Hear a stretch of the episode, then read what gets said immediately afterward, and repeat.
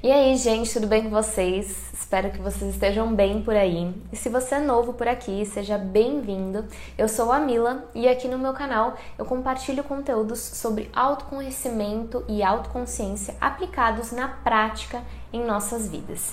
E se fizer sentido para você, não deixa de se inscrever aqui no canal e ativar o sininho para não perder nenhum conteúdo que eu posto por aqui. No vídeo de hoje, a gente vai falar sobre como a gente pode colocar o autoconhecimento em prática nas nossas vidas. E se você ainda tem dúvidas sobre o que de fato é o autoconhecimento, eu recomendo que antes desse vídeo você assista os dois últimos vídeos que eu postei no canal, que eu vou deixar aqui em cima, e neles eu falo sobre autoconhecimento e a autoconsciência. Nesses dois últimos vídeos, eu explico um pouco do significado de cada um deles e a importância da gente aplicar eles nas nossas vidas. Mas é normal que a gente se sinta um pouco perdido no início e também durante o processo de se autoconhecer. Então eu resolvi fazer esse vídeo que eu vou falar como afinal a gente pode colocar em prática né, o autoconhecimento nas nossas vidas. Primeiro, eu queria deixar claro que eu não acredito em dicas práticas, né? Em receita pronta, eu não acredito nisso, principalmente quando se trata desse tema. Mas eu vou compartilhar com você o que funcionou comigo e o que funciona para mim dentro das minhas experiências e que também pode funcionar para você. O primeiro passo que eu acredito que seja o essencial para o caminho do autoconhecimento é a autoobservação que nada mais é que você se colocar como observador da sua própria vida. E eu sei que falando assim parece super fácil, mas na prática não é tão simples assim. Porque é normal que quando a gente comece a praticar, que a gente se identifique é, muito com o nosso ego, com as nossas máscaras, com o nosso racional.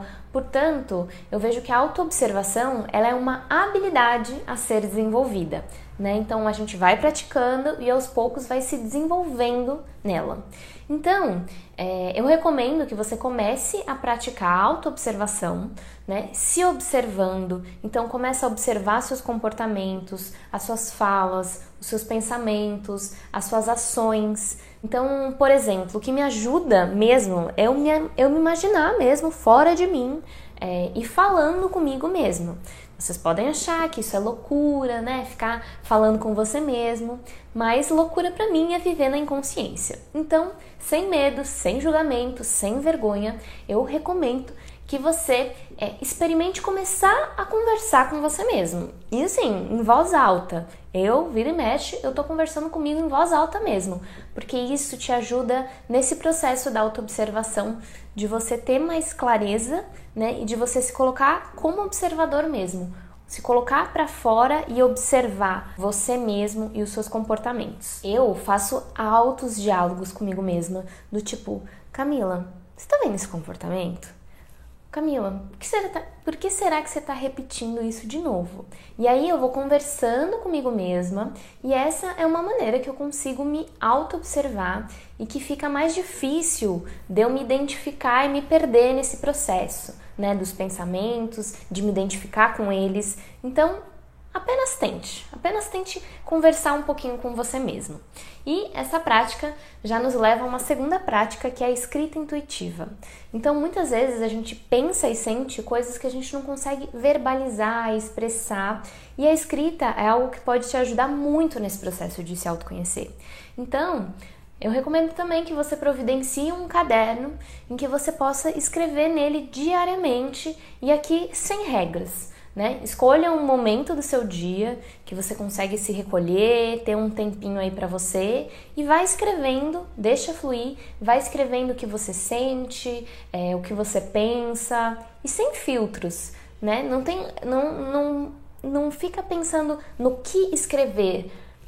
Veio para a cabeça, sentiu alguma coisa, já vai escrevendo no papel. E aí você vai ver com o tempo que como tudo que você escreve é, que você registra vai se tornar material muito rico para você ir se desenvolvendo e se entendendo. Você vai conseguir identificar, de preferência, coloca a data que você está escrevendo aquilo, que aí você vai conseguindo identificar como você estava se sentindo naquela época, o que estava acontecendo, o porquê. É, e, e, se você manter, de preferência, que você transforme isso, é, implemente isso como um hábito na sua vida, para você ter mesmo bastante material de escrita, e aí você sempre vai revisitando esse caderno, e aí você vai ver.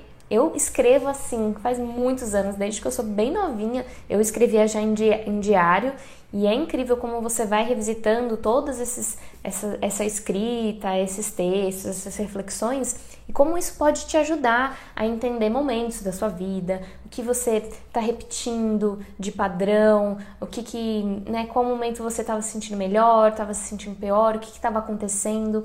É assim, é muito, é um material muito rico que a gente vai construindo para a gente se autoconhecer. A terceira prática é uma das minhas preferidas, que eu chamo de mandala da vida, mas tem pessoas que também falam roda da vida. É, e eu já fiz inclusive um vídeo no canal contando sobre ela, eu vou deixar aqui para você é, dar uma olhadinha depois também. E é um exercício que você consegue fazer é, basicamente uma análise né, mais 360 graus da sua vida. Então você olha para todas as áreas, profissional, financeiro, relacionamento, saúde, e aí você vai avaliando como você está se sentindo em cada área né? O que, que tá bom, o que, que não tá bom.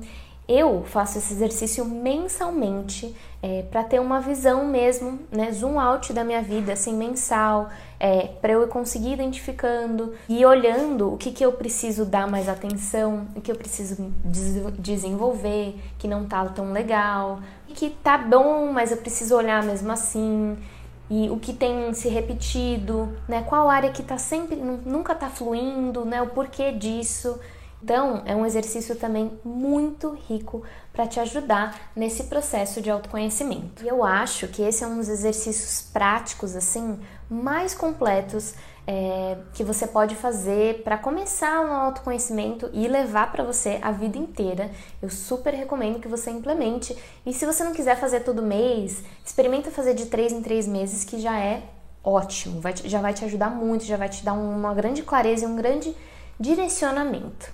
E já que a gente está falando de mandala da vida, uma coisa que funcionou muito no meu processo e que pode funcionar para você também foi eu me conectar com uma parte mais criativa de mim. Então, muitas vezes, quando a gente começa a se conectar com o nosso autoconhecimento, é normal que o nosso ego crie resistências né, para a gente acessar o nosso interior. Então, práticas mais racionais, como observ é, se observar, escrever, falar consigo mesma, pode ser que sejam mais desafiadoras para você. Né? Pode ser que seu ego, seu ego ele hum, crie mais resistências para você ir acessando, né? através dessas práticas mais racionais mesmo, mais é, objetivas. Então, a prática de desenhar, que eu vejo que é algo mais, é, muito mais subjetivo, pode ser também uma ótima ferramenta para você. Porque é isso, às vezes a gente não consegue expressar em palavras, em pensamentos, né, o que a gente é, como a gente tá, como a gente está se sentindo, mas a gente consegue expressar através de formas, de cores, e o desenho, ele pode ajudar muito nesse processo. Então, funciona da mesma maneira que a escrita intuitiva. Experimenta desenhar, escolher um momento que você está mais quietinha, né, que você tem um tempo ali para você e experimenta desenhar ali o que você está sentindo. Então, é, percebe como você está se sentindo e simplesmente desenha. E, e, como sempre, é sem regras, não precisa estar tá bonito. É, né? Afinal, o que é bonito? Simplesmente deixa a sua, a sua criatividade ir. É, se você quer rabiscar, é, se você quiser fazer, quer fazer linhas mais é, circulares ou formas mais quadradas, colocar cor, só pintar alguma coisa, isso também é, ajuda muito a gente se expressar, a gente colocar ali para fora é, algo que a gente está sentindo e não deixa de ser um processo de autoconhecimento, porque conforme você vai desenhando e você vai, depois é, de um tempo, você consegue ir é, observando os desenhos e entendendo, bom, aqui eu estava me sentindo mais assim, aqui eu tava, tinha acontecido aquilo, então pode ser que eu tava me sentindo daquele jeito. Então também é uma ótima ferramenta. E se você sentir de um pouco mais além nesse processo do desenhar, eu recomendo que você experimente fazer mandalas intuitivas. Antes de eu seguir como facilitadora de autoconhecimento, eu trabalhava com mandalas. Então eu fazia mandalas sob encomenda e foram elas é, que foram uma das principais ferramentas né, para eu me desenvolver no meu estudo de autoconhecimento. Inclusive, eu vou deixar aqui embaixo o link do projeto que eu tinha com as mandalas e um cupom do curso que eu criei que eu ensino a fazer mandalas né, e usá-las como ferramenta de autoconhecimento. Hoje eu não trabalho mais com isso né, e não, o curso não tem mais suporte, mas é, eu deixo ele ativo para quem queira fazer mesmo assim e aprender a como desenhar as mandalas, como que funciona esse universo e como você pode usar elas como ferramenta de autoconhecimento. Então, se você sentir de se aprofundar um pouquinho mais nessa parte do desenho, das mandalas, eu recomendo que você clique aqui no, no link de baixo e conheça mais um pouquinho sobre o curso. E outro passo que pode ser óbvio, mas que acho que é importante de falar é estude. Né? Se coloque num lugar de abertura para você consumir conteúdo sobre autoconhecimento. Né? Hoje tem uma infinidade de conteúdos maravilhosos disponíveis né? através de textos, vídeos, livros, cursos. É, né? Instigue essa sua curiosidade pesquise, vai a fundo, estuda sobre o tema, né, sobre a maneira, sobre várias maneiras que a gente pode se autoconhecer, é, visões sobre autoconhecimento de diferentes pessoas, se abra para esse universo e não tenha medo de mergulhar nele. E vai se aprofundando naquilo que for fazendo mais sentido para você, mas nunca pare de estudar sobre esse tema. Os conteúdos são infinitos para toda a vida. E os estudos eles podem é, ser usados como guia, né, como um guia interno, para a gente ir se guiando, ir se conhecendo é, e conhecendo maneiras diferentes de se autoconhecer. Mas não posso deixar de lembrar vocês, antes de estudar, lembra do sentir. Né? O estudo é muito importante, mas o maior estudo é aqui dentro. Um outro passo muito importante para o autoconhecimento, e eu acredito que também seja um dos mais desafiadores, é a prática do silêncio. Eu acredito que no vazio é onde se encontram todas as coisas. Né? E para que a gente possa se conectar com a nossa essência, é preciso que a gente se esvazie. E não há como a gente se esvaziar no barulho. Então, eu recomendo que você comece com um minuto, com cinco minutos que seja de silêncio por dia. Né? Vai entendendo o que é mais confortável para você, mas não deixa de criar esse hábito de ter um tempo para você se conectar com esse vazio. O silêncio, é, ele é a fonte de todas as perguntas que a gente tem. E conforme você vai praticando e ganhando mais tempo de silêncio e silenciando cada vez mais, isso vai fazer cada vez mais sentido para você.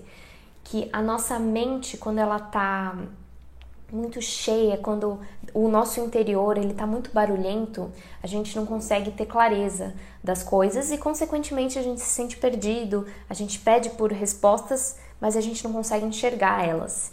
E eu acredito que as respostas elas sempre estão nesse espaço de vazio.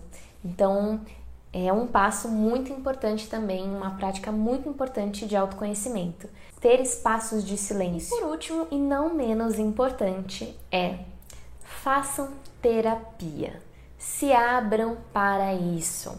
Vamos desmistificar essa coisa de que terapia é para louco. Eu não consigo nem falar isso quase, né? Ou é só para quem tá profundamente em dor, eu acredito que todas as pessoas nesse mundo deviam fazer terapia. Porque no caminho do autoconhecimento é importante é, a gente se escutar, a gente estudar, praticar.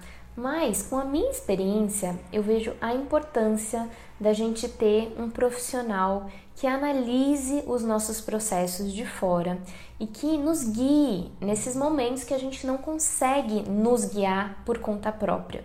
Por mais que vocês conheçam muito bem, tem muitos processos que a gente precisa sim de uma guiança externa, né? Que sozinho a gente só chega né, até um, um, um ponto, né? Mas junto com um profissional você consegue muito além né? Você consegue ir mais a fundo ali nas suas questões, nos seus processos.